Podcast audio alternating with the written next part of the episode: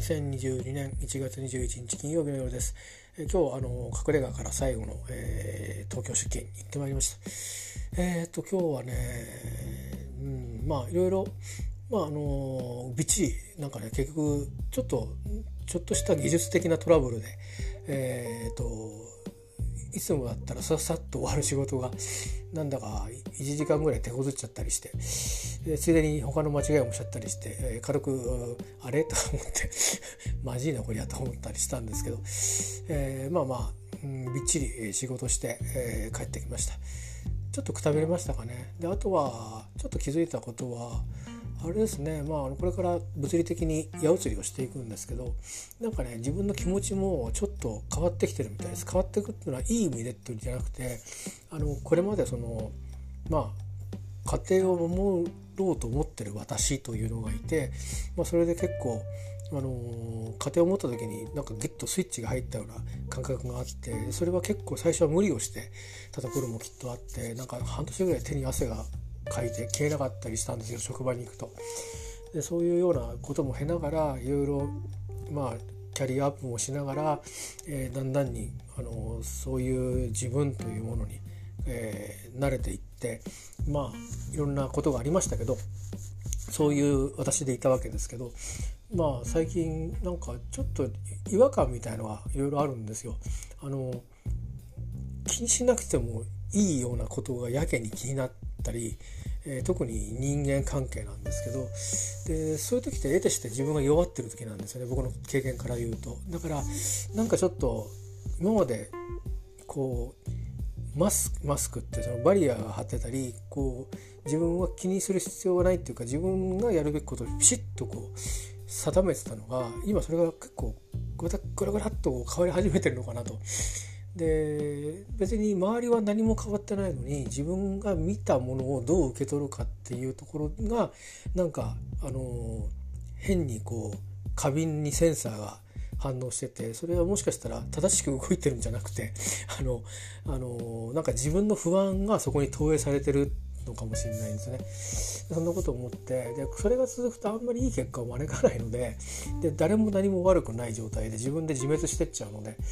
えーと、なんかね違うことで上書いていかなきゃいけないなと思いましたでなんかそれに打ち勝とうとはちっと思ってないしそれはもうその手法は取らない方が安全だと思ってるのであのもう職場はとにかく金をあの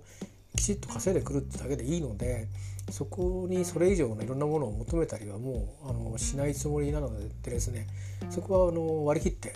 ドライに割り切っていきたいと思ってるのでまあまああの本当に表面上のお付き合い以上のことは、えー、いらないやと思ってるんですけど、まあ、そういう中でもまあなんかあの受け取らなくていい何かなんかその雰囲気みたいなものとかその人の色人との間での関係性のなんかこう噛み合ってる時はいいんですけど噛み合わない時の噛み合わないなんか変なこうねじれみたいな 変な負のエネルギーをね今ちょっと受け取っちゃう体質にあるみたいなんで。でそれは無益なのであのだけどやめようと思ってもコントロールできないことなんですよね。それ感じちゃってるわけで。自分が主観的に。だから上書いていってそれをこう消していく作業をあのなんかしなくちゃいけないなと思うんですね。まあ平たく言うと結構みんなリラックスしたりリフレッシュしたりとかっていうじゃないですか。多分そういうことを僕なりにあの新しい何かを探すことが必要なんでしょうね。特別なことをやるわけでもなく特別なものを使うわけでもない、えー、リセットの仕方っていうのかね日々リセットする方法をきちっとこれからちょっとまた見つけていきたいなと思います。そうやってあのービジネスライクにね 職場はもうビジネスライクにして、え、なるべくそれ以外のところの時間を、え、大事にしていくっていうかたくさんのことやらなくてもいいんですけどゆったりと、え、していくためにそうやっていらない不安を持ち込んで帰ってきたりしたら何のために僕はこれから三浦に行くか全く分からなくなっちゃうんであの、まあ複雑骨折みたいなことをしてるわけですよね今人生の。それがあってあのまあ自分が痛いところにいるのがいいですよっていうメンタルの方の主治医のおすすめもあってどこがいいんだろうと思ってた時に出会った土地ですからまあ好きな土地に行くわけですよ。好きな場所に住むわけですね。だからそれそんなにいい状況にあるのにそれをこうなんかに泥を吹っかけるよう自分で泥を吹っかけるようなあのものを持ちって帰ってくる。でその気分を引きずって、うん、あのそこでまあ職場にいない期間を過ごすっていうのもまたなんか変な話でね。あの悪循環に陥っちゃうんでこれいかんなと。今日ちょっと気づきました。だから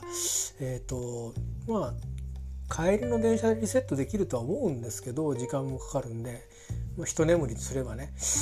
えー、ただまあいつもいつもそうではないでしょうからなんかちょっと考えなくちゃいけないなと、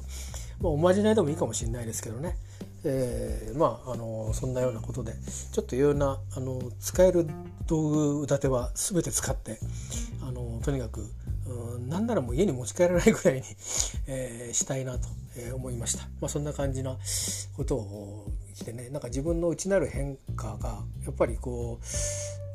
何かを誰かを守らない守るっていう感覚からこう本気に離脱していくんだっていう感じに心のどっかが気づいてるんですよね。きっとだからあのー、少しパワーがあのー、中で使ってるパワーがシューッとこう球体がキューッとエネルギーのコアが小さくなってるような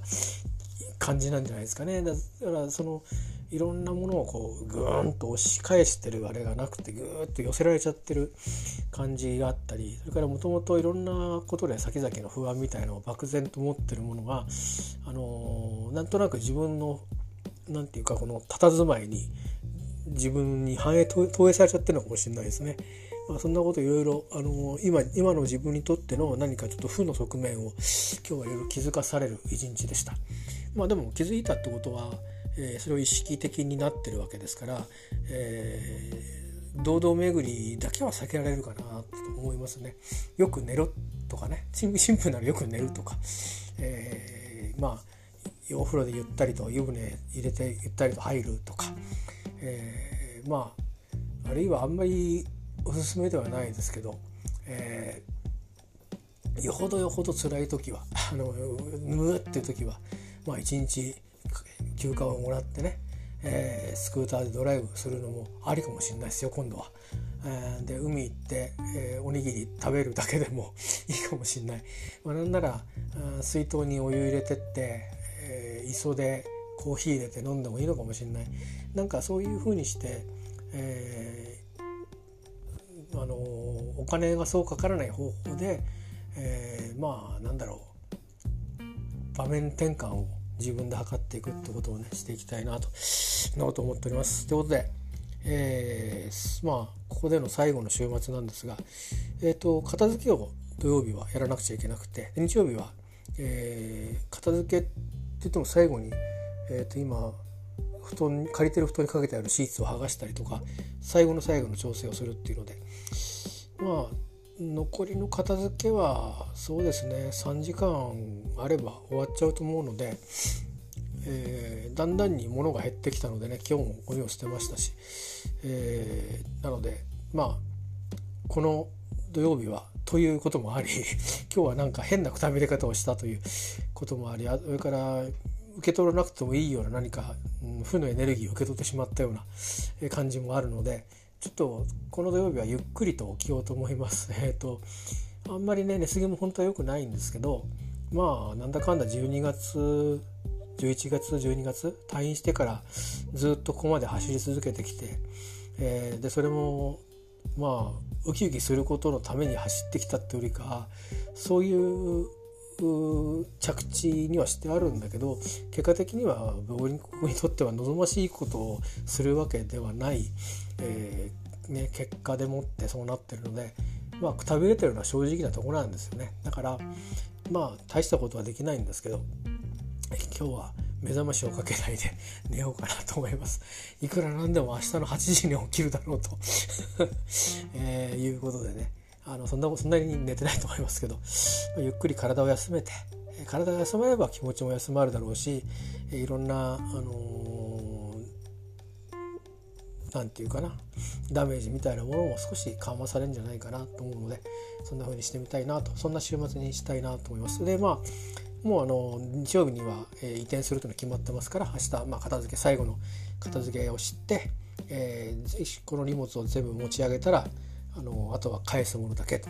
いうふうにね今日もね一つあのもうすでに、えー、ネット回線の自分で引いたネット回線の方をね機械を返してきたんですよ。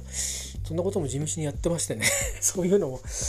結構、えー、なかなかパワーが必要でした。頭の中で。で一番何がねあのくだらないことかもしれないですけどあのパワー使ったかっていうとこっちの部屋の片付けが一番エネルギー使ってるんですけどそれに加えてやっぱり冷蔵庫の中とかそれから食材、えー、関係うんまあと持っていくものを捨てるものっていうのとあとが冷蔵庫の中は食べれるものばっかりあるのが入ってるんですけどいかにしてそのゴミ捨てにペースを合わせてそれから自分の勤務の形態に合わせてあの食事をとっていくかとんでなるべく口にして体の栄養として吸収するかという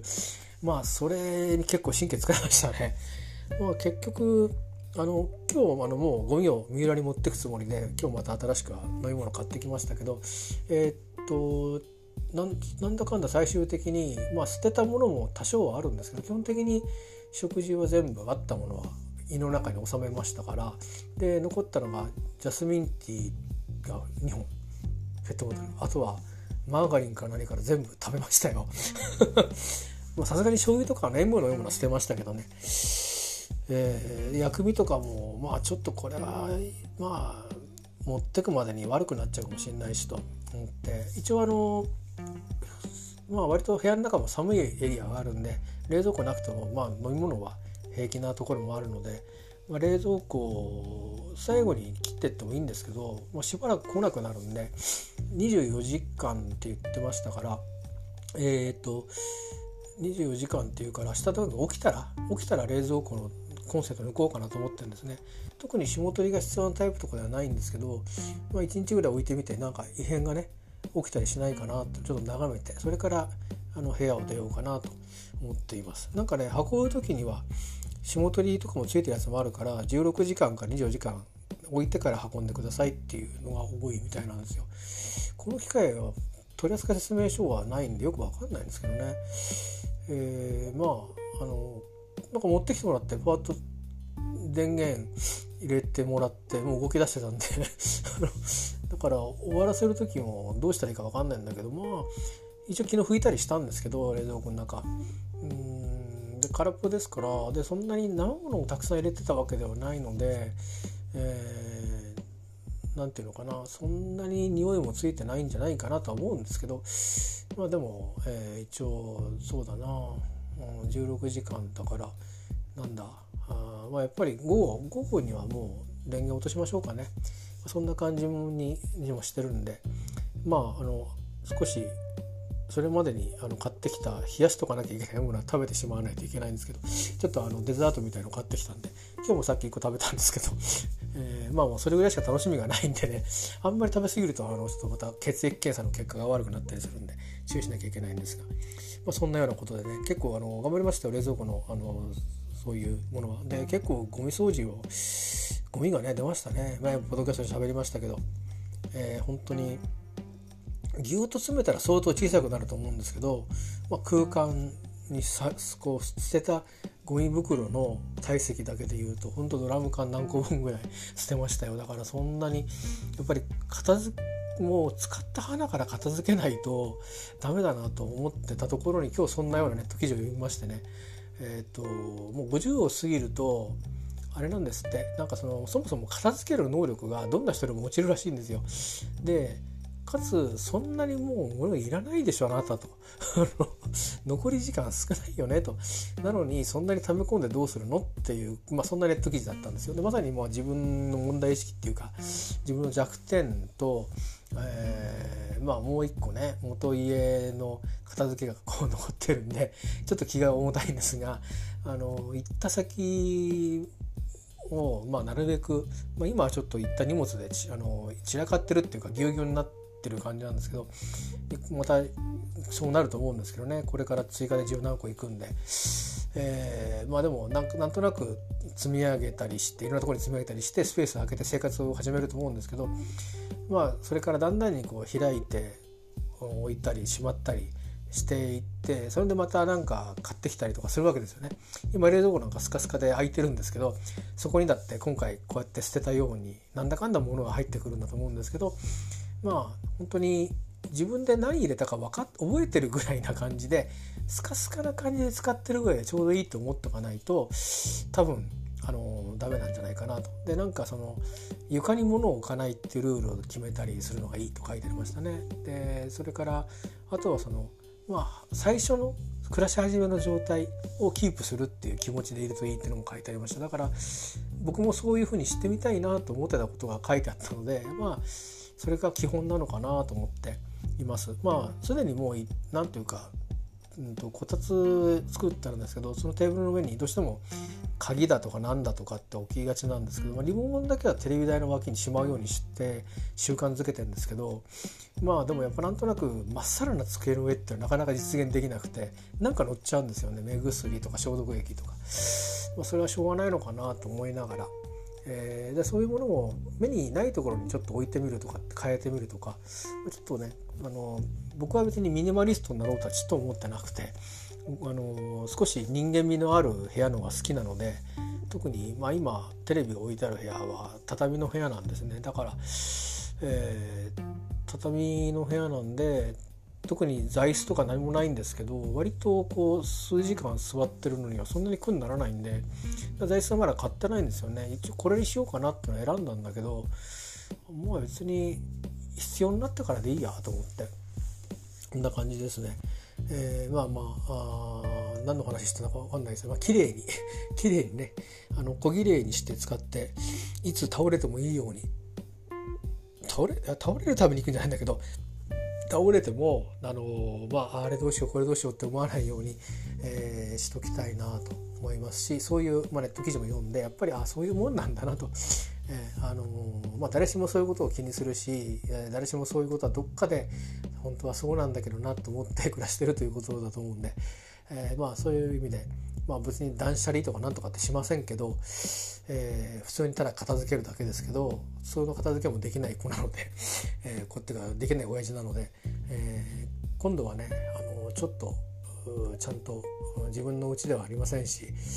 えー、ちゃんとしようかなと思います。えー、ででどちらかった部屋をきっとまたこれから数ヶ月後に片付けに行くと思うんですけど、えー、で多分またまた後悔すると思うんですよなんでこんな風にしちゃったのかなとかって。でもそれは今度の生活にきっと生きるまた気づきもあると思うんでねあこんな風にしてたから汚したんだなとか、えー、思うと思うんですよ。で多分いろんなうんこううさがたまった時になんか勉強しようと思って、えー、買ってきたものの、うん、買ってきたけどやんなかったとかそういうできないことに手を出すっていう悪い癖があったりとかね。そのなんか目に見えた習慣以外にその外で家の外でやってる悪い習慣もいろいろあったんだろうと思うのでね。そんなこともしっかりと反省しながら片付けをね、えー、したいなと思いますよ。まあ、修行だと思ってね、えー、誰もこれからその自分の鏡になってくれる人もなかなかいないわけですから、えー、自分を鏡とできるようにそういうトレーニングもしていかないとあの変わらないとダメなんでしょうね。うん、だからそれぐらいのこう内省多少悩むんじゃなくて、えー、自分をまあありのままに今こんなことを思ってるぞとでそれは本当はこうなんじゃないのかみたいな自分の中での静かな対話ができるようなあまあ雰囲気というのか人格っていうのかそういうものを最後にたどり着けるかどうか分かりませんけどそういうものを見つめてこれから暮らしていくっていうのがいいんでしょうね。だから少し、まあ、スピリチュアルなあの話をしたいわけじゃないんですけどあのやっぱり少し私の場合はまあ仏壇も預かりますから親の持ってたやつをね。でそれに向かってまあ亡くなった父と対話するのでもいいのかもしれないし、えー、ね、部屋で一人喋りしてるとおかしいかもしれないけど、まあ、心の中で声を出して、えー、父と対話するつもりで、えー、まあ仏教の教えというか仏教のその世界で言われてることに触れてみることで自分のね、えー、目をパッと見開けるように「あいや違うぞ違うぞ」ってこう蜘蛛の巣を払えるように、えー、そんな風にして、えー、これからいろいろ生き方のテクニックを、えー、先人の人たちからうまく学び取って、えー、今ちょっとこうねあの変わり目でちょっとこのままいくとまた自滅しちゃいそうな心配もあるのでうまく乗り越えていきたいなと思います。20分になりましたんで、えー、そろそろ、えー、私は洗濯物がね終わるまで寝れないんですよ。乾燥機かけてるんですけどね、あの、持ってかなきゃいけないんでちょっと遅い時間になっちゃいそうなんですけど。まああのそれが終わりたところで区切りがついたところで、えー、寝たいと思いますけどまああまり遅くならないうちにね寝て、えー、目覚ましなしで、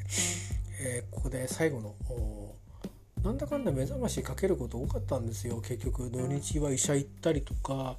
三浦に行ったりとか退院してきてからね。で入院してる時はもうあ時間ピシピシと決まってるからまあ9月ぐらい9月の頭ぐらいからはずっとそんな生活だったんでで退院してからも病院のように生活してたんでまあ34ヶ月4ヶ月そんな風にして、えー、5ヶ月目かあ暮らしてるんでもうほぼもうそういう生活が今スタンダードになってるんですよね。だから決まった時間に起きるっていう癖にしてるんで目覚ましかけざるを得ないんですよね。起きれないんで それでも起きようと思っても。だからまあ久しぶりに目覚ましをかけないで寝るっていう感じですけど。まあ1日ぐらいねいいかなということで、えー、まあ何の話をしたかよく分かりませんが、えー、なんかあの自分に言って聞かせるような話を今日はしておりました。えー、以上でございます。えっ、ー、とまあ明日もしかしたらちょっと喋るかもしれないしまあ三浦に行ったらね行ったらで、えー、またね心機一転いろいろと喋りたいと思いますよ。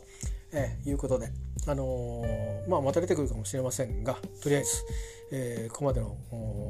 フェーズですね。まあこのポッドキャストは私普通に普通に何事もなかった時代に、えー、自分の家で撮ったり外で撮ったりして始めたもので、えー、そろそろ、うん、2年2年とちょっとになりますけど、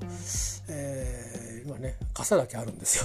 えー、で、まあ、そのうちこの1年はちょっといろんなとこを転々としながらいたんで、えー、まあ、ネガティブなことばかり喋ってたような気がしますけど、あのー、本当に何度も同じこと言ってますけどあの感謝していますこの場があるということをねそういう時代に生まれたということは僕にとっては今回は助けになったので感謝しています。どうかあの皆さんもあの健康に、えー、ご注意されてオミクロン株がなんか流行っててですね、